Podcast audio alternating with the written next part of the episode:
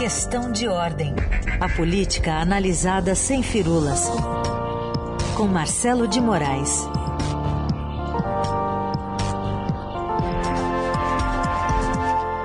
Fala Marcelo, bom dia, tudo bem? Bom dia, Carol, bem-vinda de volta. Bom dia, Raíssa, e bom dia para todo mundo. Bom dia. Bom, a gente está acompanhando a agenda do presidente Bolsonaro, da comitiva brasileira ali, com a Beatriz Bula, a enviada do Estadão Nova York. Tá, olha, cada esquina ali é um flash, né? Tá, tá tendo uma agenda cada, bastante... cada enxadada é uma minhoca, né, Carol? Não, perde uma. Também dá pra dizer. Cada enxadada é uma é? minhoca. Pois é. Mas ele, enfim, a gente estava esperando que ele é, envergonhasse talvez o país muito mais nesse púlpito, né, da, da Assembleia da ONU, mas ele tá conseguindo colocar o Brasil em maus lençóis antes mesmo, já na véspera, né? Vamos, vamos ver, é tipo assim, não, não perde uma oportunidade, está otimizando a viagem, né? não está perdendo uma chance nem na rua, nem daqui a pouco, para passar uma vergonha. A gente, é, por que, a gente está falando isso? Para a pessoa não achar que a gente está maluco? É que acabou de ser divulgado pelo próprio presidente, e está nas páginas do Estadão para quem quiser ver, é um novo vídeo em que o, o, tem um protesto ali na, passando ali em frente ao, quando passa o, a van do presidente Bolsonaro ali em Nova York tem um protesto contra ele onde o, o pessoal faz gesto feio xinga ele protesta né? Protesta é isso. E de dentro da van aparece a imagem do ministro da Saúde Marcelo Queiroga mostrando os dedos do meio. Uma explosão ali de, de irritação contra esses manifestantes. Então tipo assim o ministro da Saúde não precisava não está sendo não precisava se manifestar desse jeito ele é o ministro da Saúde. Então, a gente fica pensando que os, a, é, o nível de tensão, o nível de, de, de irritação que essa, a turma do governo está, porque eles estão sendo cobrados pelos comportamentos deles, pelas atitudes deles. Então, é, a gente sabe, não, ainda não se sabe o tom que o presidente Jair Bolsonaro vai adotar no pronunciamento dele na abertura da Assembleia Geral da ONU, que acontece daqui a pouco, às 10 horas da manhã, se não me engano, está prevista a fala dele, e a gente não sabe se ele vai ser moderado, se ele vai ser radical, o que, que ele vai ser, mas o constrangimento já está é, muito claro, é mais um, mais um pouco descendo a nossa imagem externa, porque o presidente já está passando pelo, pelo constrangimento de ser o único dos chefes de Estado do G20 que está participando do, do evento da ONU que não se vacinou e que propaga isso como se não fosse um problema. Então ele tem passado constrangimento ontem na conversa com, o Boris Johnson do, da, do Reino Unido, ficou uma, uma situação que é, é para lá de constrangedora.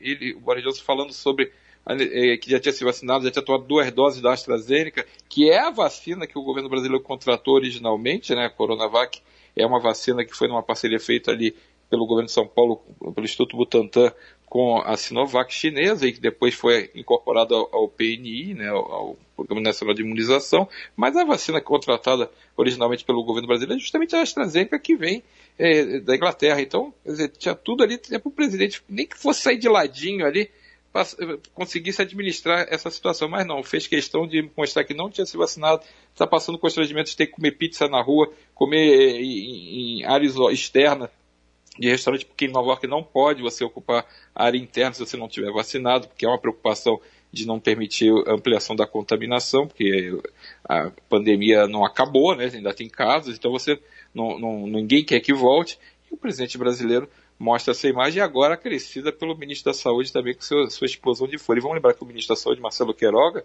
foi o responsável por fazer aquela, dar aquela orientação para que se suspendesse a vacinação de adolescentes baseado numa é, num, num achismo do presidente, baseado no, em nada, que era um, um, evento adverso grave que não tinha comprovação e ficou depois esclarecido que não há comprovação de que essa, esse jovem tenha morrido por conta da vacina e suspendeu toda, ou, é, é, orientou a suspensão não foi uma ordem, foi uma orientação, suspensão das vacinas para os adolescentes. Então, oh, oh. é isso, né? Eu é isso que a gente está vendo nesse evento. Aqui, eu estava lembrando aqui, perdão, Marcelo, de ontem a Beatriz Bula falando conosco, que estava no lobby lá do hotel, quando o presidente estava tomando café, e presenciou o general Ramos, da Secretaria-Geral da Presidência, falando com o ministro Queiroga sobre a reunião que Bolsonaro teria com Boris lá, Johnson, né, que acabou acontecendo.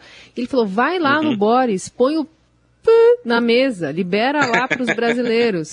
né? Então ele está sendo é, é, é, é, incitado de vários lados, há muita pressão também sobre o Queiroga, né? Pois é, a gente lembra muito a situação que passou o, o um dos ex-ministros, né, o Queiroga é o quarto ministro da Saúde Sim. do governo Bolsonaro, o, Nelson Teich, quando queriam Sim. que ele assinasse aquele, autorizasse aquele, aquele protocolo da cloroquina, e ele se recusou porque ele tinha um nome a zelar, ele falou assim, eu sou médico, eu não sou, não estou aqui para fazer uma coisa que eu não concordo tecnicamente. Então, Queiroga, ele já devia ter ido embora, se ele está sendo constrangido a fazer coisas que ele não deseja, tipo o, participar de um governo que o, o chefe da, do Gabinete de Segurança Institucional, que é o general Heleno, é, quer forçar ele a dar uma peitada no, no, no, num governo estrangeiro, primeiro que se, se, essa é uma necessidade que o Brasil entende, coloque os canais diplomáticos para funcionar. Tem justamente nesse tipo de reunião é para isso, né? Você tentar fazer essa, essas conversas. E não peitar ninguém. O, o Brasil está tá tendo dificuldades para passar para conseguir autorizar a entrada dos brasileiros em outro lugar, porque o Brasil está tendo uma pandemia muito forte que o governo tem sido negacionista desde o seu início. Então agora tem, tem, que, tem que administrar o, o, efeito negativo disso. Mas uma coisa que é importante a gente lembrar é que ainda havia um discurso. Então a gente pode ter um discurso do presidente Bolsonaro que, além de ter todos esses constrangimentos na pré-assembleia, a gente vai ter um outro constrangimento, provavelmente conforme o tom que o presidente adotar. Se ele for moderado, a gente sabe que é só mais um recuo da, nessa estratégia dele de ganhar algum tipo de fôlego, porque apanhou demais, tem sido desgastado demais politicamente, e isso tem sido exibido nas pesquisas de intenção de voto. Se ele fizer, se ele for para o pau, se ele for para um, um, discurso mais radical, ele está só jogando para a militância fiel dele, e provavelmente a gente vai ter que administrar mais um constrangimento internacional, mais um, um, um desgaste para a imagem do Brasil, que já está muito ruim lá fora.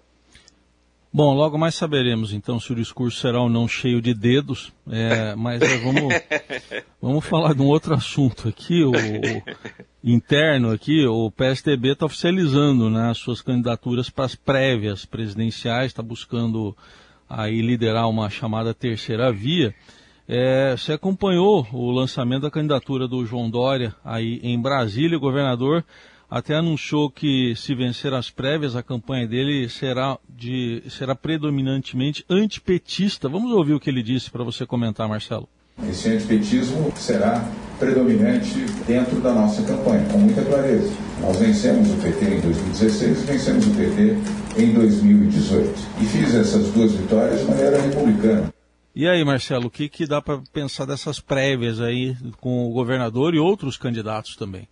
Pois é, Raíssa, você vê, lá fora, quando o presidente está fazendo, é, vai fazer um, um, discurso na ONU e que provavelmente vai mirar os eleitores dele, está pensando na eleição de 2022. E aqui também tem o movimento dos seus adversários, né? Hoje a gente tem um cenário polarizado com Lula liderando as pesquisas e Bolsonaro em segundo lugar, mas tem uma terceira via tentando ser construída, a, tá difícil, aquela coisa do até agora não decolou, mas a gente sabe que campanha, um ano antes de, de eleição, tem muito chão ainda para percorrer, e esse movimento dos tucanos foi um marco é, temporal, né? Marco temporal está na moda, mas esse é um marco temporal é. de, de outra coisa. Que é, é, um marco porque era o dia da, da, de oficializar as candidaturas para as prévias. Então, quatro pessoas, quatro políticos se candidataram, se inscreveram oficialmente.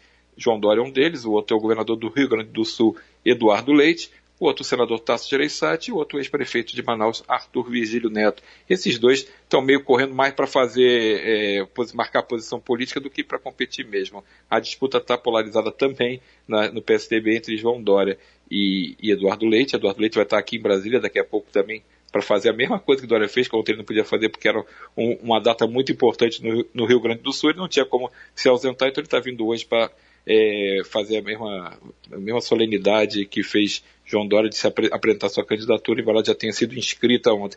Mas o que, que João Dória está mirando com esse discurso antipetista? O eleitor decepcionado de Jair Bolsonaro. Ele quer correr nessa faixa de centro, centro-direita, justamente para se qualificar como essa terceira via. Ó, se você não gosta do Lula, eu sou antipetista. E se você está decepcionado com o Bolsonaro, eu sou uma alternativa. Então é a mesma estratégia que ele adotou nas duas eleições que ele disputou em 2016 para a Prefeitura de São Paulo e em 2018 para o governo de São Paulo, onde ele se caracterizou muito com o discurso antipetista, no caso de 2018, inclusive, ele lançou a chamada chapa Bolsodória, onde no segundo turno ele colou a imagem dele no presidente Jair Bolsonaro, que estava muito forte, e foi nessa, nessa toada contra o petismo. Então ele vai resgatar essa linha. Ontem de noite, aqui em Brasília, teve uma, uma solenidade, um jantar é, feito pelo PSDB do Distrito Federal em apoio a ele e eu estava lá também, ele fez um discurso, é, mas assim, é, é, muito mais antipetista ainda do que já tinha sido de tarde. Então, ele foi, ele está assumindo esse papel porque ele está de olho nesse eleitorado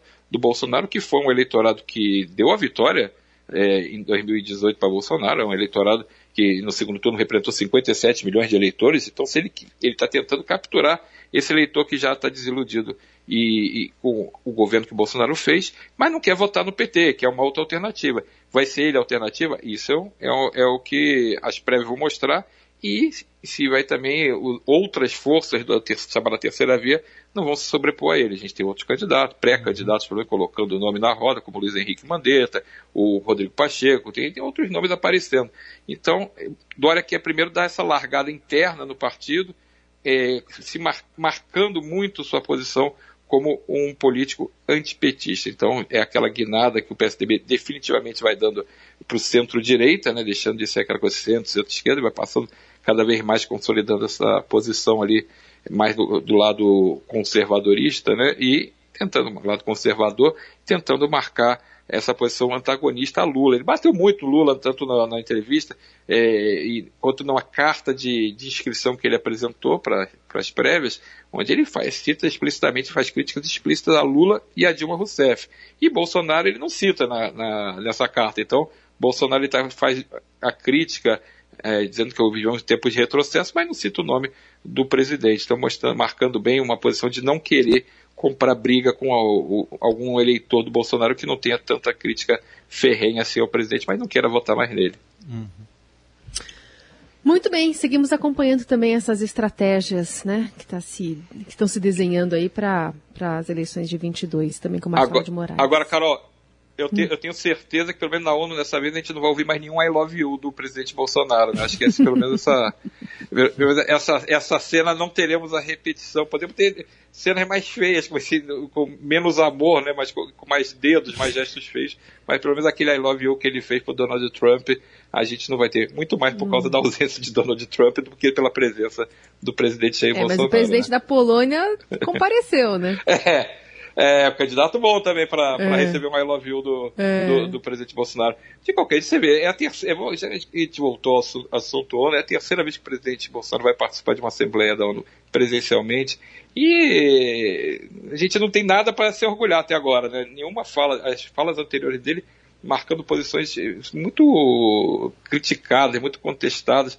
E agora, se a gente der sorte, ele vai ser uma fala neutra, né? Então, a que ponto que a gente chegou na participação do Brasil, que tem sempre uma, uma posição forte né, na, na, Assembleia, é tradicionalmente quem abre a, a, Assembleia Geral da ONU, e a gente está aqui tendo que torcer para que no, o, o, presidente não repita, por exemplo, o gesto que Marcelo Queiroga fez na, na, lá transitando por Nova York e esperando que ele, que ele o, o presidente pelo menos mande uma mensagem neutra para a gente não ter que hum. aquela coisa para ver qual o tamanho do estrago político que a gente vai ter que administrar Sim. no dia seguinte, porque é, é isso que a gente está contando. Redução de danos é o nosso objetivo nesse momento, torcida nesse momento.